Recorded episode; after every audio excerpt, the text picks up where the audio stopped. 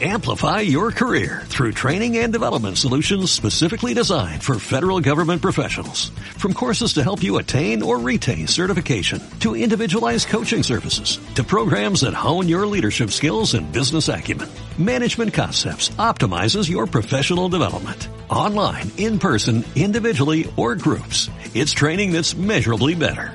Learn more at managementconcepts.com. That's managementconcepts.com.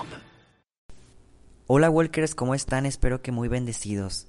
Hoy, sábado 15 de febrero del año 2020, ya estamos a la mitad de nuestro segundo mes. Y el Evangelio que el día de hoy vamos a meditar, quiero comentarles, para los que ya nos han estado acompañando desde que iniciamos, el Evangelio que hoy vamos a meditar es uno que ya meditamos en diciembre. Sin embargo, está escrito en otro libro, o sea, está en otro evangelista. Y hace un segundo, literalmente antes de grabar, me puse a pensar porque yo he escuchado muchas veces este comentario en gente activamente en la iglesia y también gente que no está tan activa en la iglesia y yo creo que también yo lo he pensado y sé que muchos amigos en ocasiones este que pensarlo no está mal pero nos entra en ocasiones la duda de por qué de repente las fiestas de nuestra iglesia, por qué ciertos evangelios nos llevan a la repetición. ¿Por qué nuevamente se vuelve a repetir, se vuelve a repetir, se vuelve a repetir? Y puede haber muchos factores, ¿ok? Sin embargo, el que yo siempre llego a la conclusión es que nosotros como personas también somos muy repetitivos y muchas, muchas veces en las cosas malas. O sea, a pesar de que escuchamos el mismo mensaje de Dios en ocasiones, porque como quiera de ese mismo evangelio, como siempre les he dicho, pueden salir mensajes totalmente distintos, pero imaginemos que fuera el mismo. Pues seguimos sin trabajar ciertas virtudes, cayendo en los mismos pecados o en las mismas acciones o teniendo los mismos sentimientos, los mismos pensamientos. Y yo creo que por eso Jesús tan hermosamente nos viene a repetir el mensaje con paciencia, para que podamos aprender que sí podemos lograrlo, que sí podemos cambiar en un momento nuestras actitudes, nuestros pensamientos y todo lo que ya se comentó, para adquirir en verdad virtudes tan positivas que nos acerquen a la santidad. Y como siempre te lo digo, el ejemplo también lo pongo en mí mismo. A mí me pasa en ocasiones que por más que el Señor nos está hablando o me está hablando, vuelvo a caer en las mismas actitudes. Sin embargo, yo sí te quiero decir, la verdad es que desde que empecé a hacer la lectio divina todos los días sin parar, sí he visto, y creo que ya se los había compartido, sí he visto cambios en mi vida personal, en mi vida espiritual. Que ok, me falta mucho, claro, bastante, pero sí veo que realmente estos mensajes del Señor, que nuevamente en ocasiones son repetitivos, sí están haciendo un efecto en mi vida. ¿Por qué? Porque estoy intentando entenderlo, estoy intentando escucharlo, estoy intentando llevarlo a la acción. Espero que tú también, Walker. Que no nada más digas, ah, pues ya se repitió y ya es parecido. No, más bien, comencemos a identificar ¿Por qué el Señor nuevamente viene a presentarnos algo similar? ¿Por qué el Señor nuevamente viene a nuestra vida con cierto mensaje? ¿Es acaso que quiere que lo vuelva a trabajar? ¿O la vez pasada lo escuché y no lo trabajé? Recuerden que la lectio divina tiene que llevarnos a una acción concreta y cada uno particular, que al final a todos esto tiene que llevarnos a la santidad. Si no estamos viendo un fruto, como siempre les digo, hay que comenzar a analizar qué acciones realmente estamos haciendo. son acciones que realmente el Señor me está guiando a hacerlas o son acciones que yo creí que tenía que hacer. Esto del discernimiento se tiene que ir trabajando día con día. El discernimiento no es algo que se pueda dar tan fácilmente de la noche a la mañana cuando hemos estado tan envueltos en el ruido del pecado, del mundo, de este cosas que no sean de Dios. Que claro, Dios nos puede dar la gracia todos los días de entenderlo, por supuesto. Eso es innegable. Sin embargo, vuelvo a repetir, cuando hemos estado tan acostumbrados al ruido del mundo, se nos puede hacer difícil el acostumbrarnos nuevamente a la voz de Dios, pero día con día la vas a ir conociendo más. Por eso, Walker, iniciemos el día de hoy con nuestra lectura divina. Por la señal de la Santa Cruz, de nuestros enemigos, líbranos Señor Dios nuestro, en el nombre del Padre, del Hijo y del Espíritu Santo. Amén. Ven Espíritu Santo, ven el día de hoy a nuestros corazones, a nuestra mente, a nuestro ser. Ven Espíritu Santo y comienza a caminar con nosotros. Ilumínanos como una antorcha que no se apaga.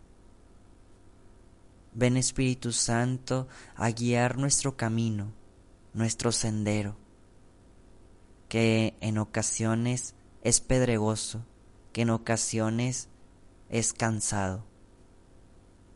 Sin embargo, sabemos que al caminar contigo, Espíritu Santo, todo será más fácil, todo será más entendible.